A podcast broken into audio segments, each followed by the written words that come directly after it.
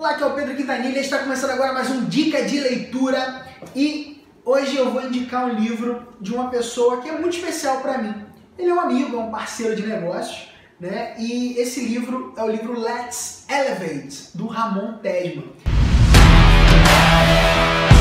Pedro Quintanilha.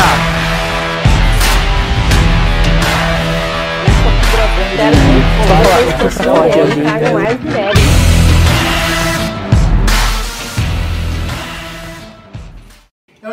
uma participação minha, né, um depoimento aqui na página, deixa eu achar aqui, ó, deixa eu achar, página 70, não, é 73, na página 73, né, tem um depoimento meu aqui, uma fala minha, né, que eu mandei para o Ramon colocar no livro.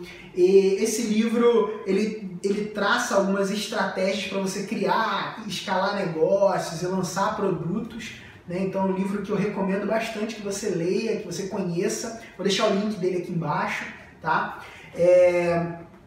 E cara, esse livro aqui, o que eu acho mais legal dele é a parte do word mapping, né? Que é uma, uma tática, né? Uma técnica que o Ramon usa para você conhecer as palavras que o seu público fala. Né? Uma das melhores formas de você vender, ou como que você consegue vender melhor, conhecendo o seu público. Conhecer o público faz toda a diferença na hora de você vender, na hora de você comunicar uma oferta e tudo mais. E o livro Let's Elevate ele mostra muito isso, né? Essa questão de conhecer a persona. O Ramon é um cara muito de planejamento e tal, um cara muito organizado, né? E tem, é, ele, ele gosta de dizer que ele não é muito organizado, né? Ele é mais um cara que se planeja, né?